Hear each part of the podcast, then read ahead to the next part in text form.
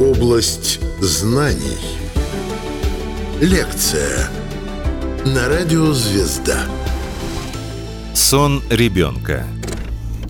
Рассказывает врач-сомнолог, доцент кафедры нервных болезней Сеченовского университета, президент Российского общества сомнологов Михаил Полуэктов. Область знаний.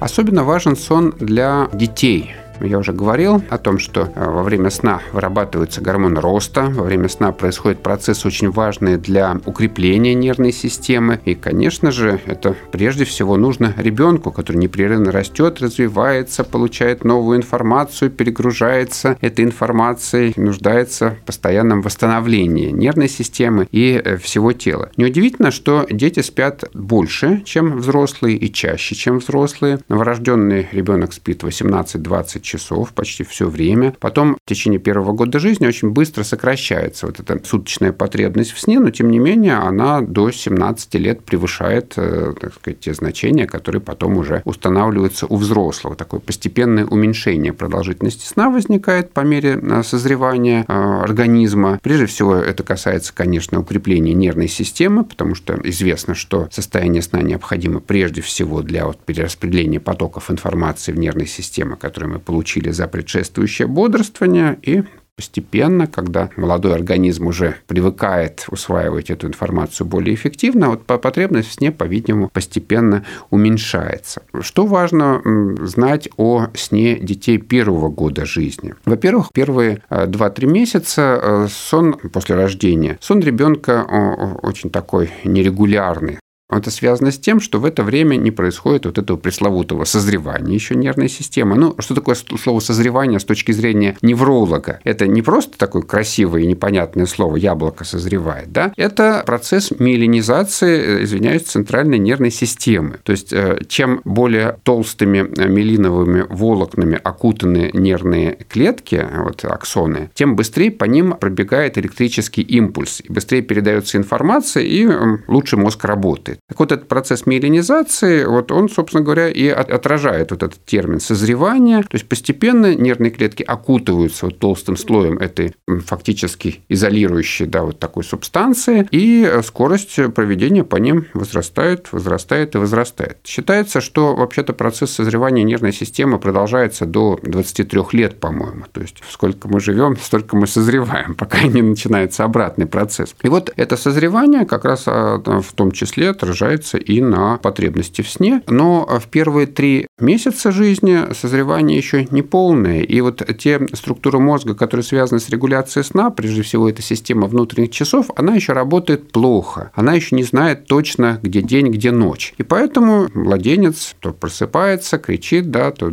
то спит в нерегулярные промежутки времени. Где-то уже к концу, ну, где-то после двух месяцев жизни, на третьем месяце жизни, уже устанавливается более-менее правильный ритм, когда больше большую э, часть э, времени сна ребенок проводит э, в ночное время. Но днем тоже спит, конечно. Это важно знать. Еще интересно, что сон ребенка первого года жизни, он по структуре существенно отличается от сна взрослого человека тем, что в его сне преобладает, не преобладает, а очень, очень выражена так называемая фаза быстрого сна или фаза сна с быстрыми движениями глаз. Это очень такой интересный феномен. Вот в бодрствовании мы можем наблюдать, например, когда мы смотрим на наших питомцев, питомцев, э, которые лежат рядом с нами, там кошечка, собачка, вот они лежат, спят, а потом у них начинают бегать глазки под прикрытыми веками, лапки подрагивать, повизгивать. Вот это начинается у них вот как раз вот этот аналог с быстрыми движениями глаз. То же самое происходит и у взрослых, и у детей. Но у взрослых количество этого сна с быстрыми движениями глаз очень небольшое, где-то 20% общего времени сна. А у детей, вот у, у новорожденных 50%. Вот у них почему-то вот эта часть сна очень сильно представлена. И вот эти вот движения глазных яблок тоже очень хорошо заметны. И есть такое предположение, что такое большое количество вот этого э, особого состояния сна с быстрыми движениями глаз, оно нужно для того, чтобы пока э, ребенок еще не научился ходить, пока он видеть не может достаточно хорошо, пока он вообще ничего не может, вот, но ему нужно постоянно стимулировать нервные центры. И это такой процесс симуляции жизни, можно так сказать. Таким образом запускается какой-то механизм в головном мозге, который поддерживает постоянную вот эту активность нервной системы искусственным образом, симулируя вот какие-то события, которые с ребенком должны происходить, чтобы его нервная система ну, развивалась, несмотря на то, что он еще не может ни ходить, ни говорить, ничего делать. Э, эта фаза э, сна с быстрыми движениями глаз э, у уже более взрослых детей и у взрослых людей связана со, со, со сновидением. Где-то в возрасте после двух лет дети начинают рассказывать, что они видели сон, сновидения. И это тоже подтверждает вот эту идею симуляции реальности. Да? То есть сновидение – это тоже своего рода симуляция вот нашей жизни, да, когда мы из, из нашего прошлого опыта, из воспоминаний лепим какие-то истории. Но об этом чуть дальше. Сон ребенка. Область знаний.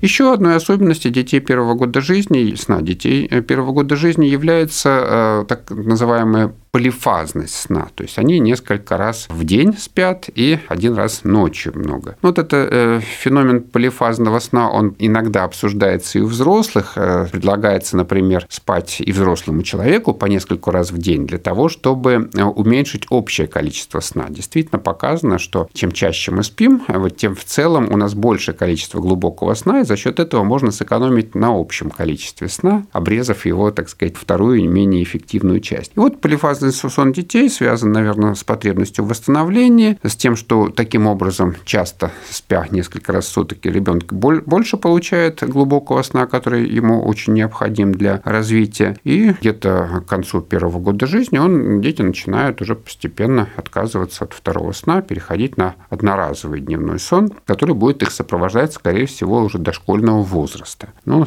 сразу можно ответить на вопрос, а если ребенок не хочет спать днем, что делать? Да? Ну, мы все-таки настаиваем на дневном сне до школы, вот, или хотя бы на тихом часе, так называемом, когда мы просто ребеночка укладываем, говорим, вот лежи, лежи тихо, закрой глазки, вот давай мы с тобой побудем, да, но ты должен все равно отдохнуть. Это помогает действительно немного восстановить нервную систему, ну и ребенку скучно так лежать, он все равно засыпает. Но я неоднократно встречал э, деток, э, которые отказываются от дневного сна уже в возрасте трех лет. То есть вот с трех лет мы уже уже не так интенсивно настаиваем на дневном сне, мы говорим, вот хотя бы обеспечьте ребенку тихий час. С другой стороны, если есть возможность, пожалуйста, можно продолжать э, вот этот полифазный сон э, с большим ночным и с коротким дневным до школьного возраста, когда просто потом уже у ребенка не будет такой возможности спать а, два раза в сутки. Итак, особенностями сна э, детей первого года жизни является его продолжительность, вот такая особая структура, и очень важной особенностью является необходимость необходимость э, а, определенных ритуалов, которые ребенку дают ориентиры, как правильно э, засыпать. Когда уже эти ритуалы нарушены, это так называемые ассоциации засыпания, к нам родители приходят и рассказывают историю, что вот ребенок э, там, в возрасте одного года или двух лет ночью часто просыпается, требует кушать там, или грудное молоко пытается искать, или бутылочку требует, или требует, чтобы его на руки взяли, укачали. Почему это происходит? Потому что у него должны были в первый год жизни установиться правильные ассоциации засыпания. А какая правильная ассоциация засыпания? Один в темноте, в кроватке, никого нет, скучно, и надо дальше спать.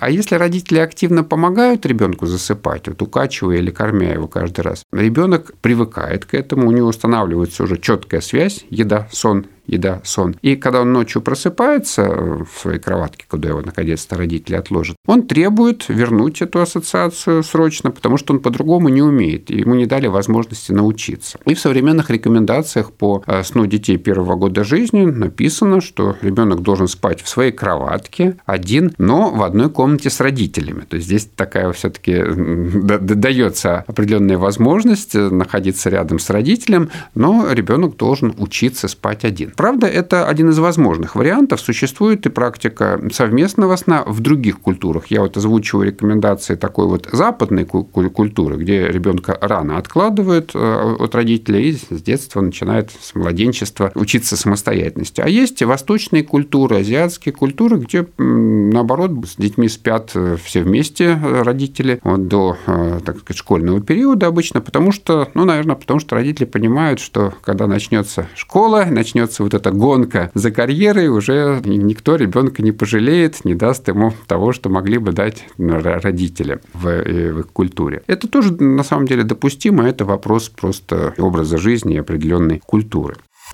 Сон ребенка. Область знаний.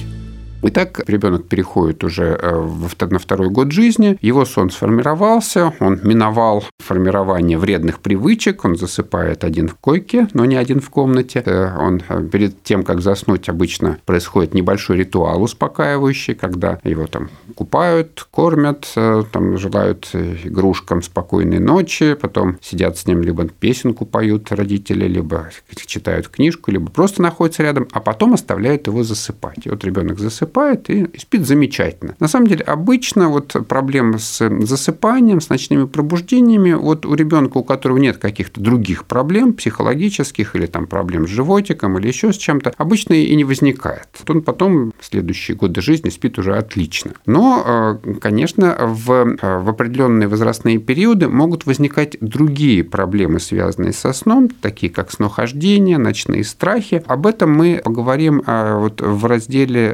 расстройств сна немножко позже, потому что снахождение бывает у взрослых людей, я бы объединил эти два состояния. Поэтому в этот раз я хочу просто больше рассказать о бессоннице детей. Вот есть бессонница детей первого года жизни, она связана с неправильными установками э, правил сна. Вот, и родители для того, чтобы облегчить свою жизнь, просто ребенку э, прививают неправильные эти привычки. Но есть еще бессонница второго года жизни, она связана с тем, что ребенок начинает осознавать себя как личность, и он начинает э, изучать пределы своих возможностей. Да? Он всюду лезет, да, все, все трогает, да, и смотрит, что скажет мама, да, как она отреагирует, можно это или нельзя. В том числе это касается сна. И тогда может возникать э, другой вид бессонницы, он по э, нашим медицинским э, классификациям проходит как расстройство установок сна. В чем здесь установка? Ребенку говорят, что вот сейчас ты должен идти спать. Ну, вот уже 9 часов вечера, например. Но он же не понимает, что 9 часов вечера, он маленький еще, да, а он еще не наиграл наигрался, не наобщался с родителями, ему хочет продлить общение. И он начинает э, что делать? Начинает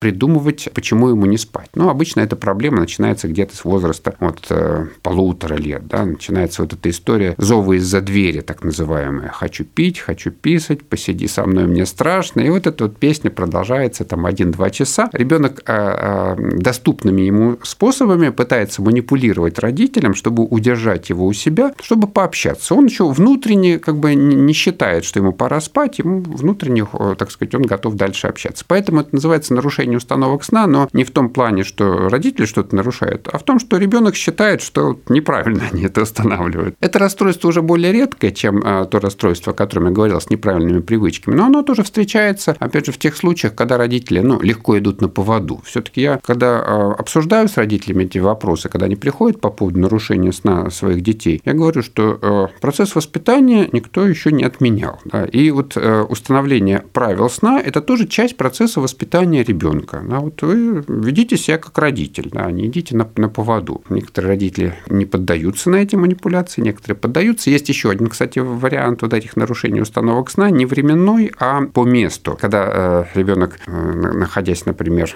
в квартире с родителями, да, спит отдельно, а когда его перевозят к бабушкам, дедушкам, те начинают его баловать, ласкать, он спит с ними в постели, потом возвращают его родителям, а ребенку-то приятнее спать вместе с взрослыми, и он начинает свою, так сказать, маленькую э, борьбу за то, чтобы спать вместе со взрослыми. Да. Тоже он пытается манипулировать в эту сторону в плане установок сна. Сон ребенка.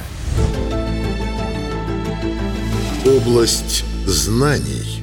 На самом деле, ну, не такое уже это ужасное нарушение, как и первое, так и второе, поскольку все это решается в основном э, такими а, поведенческими способами изменения режима, и срабатывает такая тактика, например, придут через 5 минут на, на манипуляцию ребенка, родитель отвечает своей манипуляции, да, вот когда говорит, да, конечно, сейчас мы с тобой еще пообщаемся, сейчас мама пойдет там что-то поделает, ты, пожалуйста, не спи, да, жди меня, я приду через 5 минут, мы с тобой продолжим, вот ребенок лежит, ждет, мама то уходит, то приходит, ребенок он доедает лежать спать, но он чувствует, что он как бы всего его добился, ну, расслабляется и засыпает. Тоже такое интересное расстройство, которое ну, к серьезным последствиям не приводит. Вообще вот эти нарушения сна э, у детей первых лет жизни, они не приводят к э, проблемам со здоровьем самих детей. Они приводят к проблемам здоровья родителей, потому что родители не досыпают, раздражаются, ругаются между собой. Вот, и там материнская депрессия чаще развивается, кстати, вот послеродовая э, у родителей плохо спящих детей. А дети-то на самом деле особенно не страдают от этих нарушений нарушение сна. Это бессонница первых лет жизни. Потом обычно бессонница не возникает, если у, у ребенка э, не, нет каких-то серьезных проблем там, с нервной системой и с, с внутренними органами. А пока ребенок не идет в школу, и там уже другие, другие требования, другая нагрузка на нервную систему, и там бессонница может снова возникать, но уже по другим причинам, по причине перегрузки, эмоциональной перегрузки, перегрузки учебной, когда действительно некоторые дети не готовы к тому, чтобы так рано идти в таком э, молодом возрасте 6 лет в школу. И вот эта нагрузка действительно может приводить к нарушению сна. Ребенок перевозбужден, он не может себя контролировать и не может уснуть долгое время. С такими расстройствами приходят к нам тоже родители с детьми. И здесь э, чаще всего помогает снижение нагрузки, выравнивание режима. Ну и мы так аккуратненько смотрим на родителей, думаем, ну зачем, зачем ты хочешь из ребенка сделать а, то, кем ты не стал. Да? Вот. Мы говорим так аккуратненько, поговорите с психологами, да, там пообщайтесь больше с ребенком, вот, но не нужно его перегружать, да, все успеется. И а, а, здесь, э, опять же, не лекарства какие-то, а вот правильная организация режима, снижение избыточной нагрузки помогает э, восстановить э, сон детей. Это, конечно, более ярко потом проявляется еще раз вот эта реакция на школьные нагрузки уже в выпускных классах, когда снова детей накачивают, да, вот этим вот этой потребностью замечательно сдать экзамены, все эти репетиторы многочисленные, эти секции, вот ребенок тянется, старается соответствовать требованиям, которые родители э, в него, э, так сказать, к нему предъявляют. Вот. И тогда действительно снова могут возникать нарушения сна, но опять же не у всех детишек, а у тех, вот, которые, ну, которые слишком, слишком да, такие перфекционисты, слишком все стараются всему соответствовать. Опять же, мы с родителями проговариваем эти вопросы и пытаемся как-то понизить градус вот этой нагрузки на ребенка. Вообще, э, нарушение сна у детей мы стараемся не лечить лекарственными препаратами, снотворными, потому что они не убирают проблему, они не убирают вот этот стиль общения с ребенком, отношения в семье. И мы стараемся действовать именно такими поведенческими способами и довольно часто привлекаем еще психологов к помощи, чтобы они тоже со своей стороны могли родителям более доступно объяснить, вот в чем они здесь не дорабатывают и как можно облегчить сон детей. Уже э, потом э, начинаются проблемы с бессонницей, э, похожие на взрослые. Если ребенок там, поступает в институт, там уже другие нагрузки, другой статус, другие эмоциональные переживания, и там начинаются настоящие стрессы обычно. Да? Все-таки взрослых людей главной причиной бессонницы – это стресс, стресс, и вот э, уже после окончания школы человек попадает во взрослую жизнь и сталкивается с настоящими взрослыми стрессами, от которых э, развивается уже настоящая взрослая бессонница. Рассказывал врач-сомнолог, доцент кафедры нервных болезней Сеченовского университета, президент Российского общества сомнологов Михаил Полуэктов. Область знаний –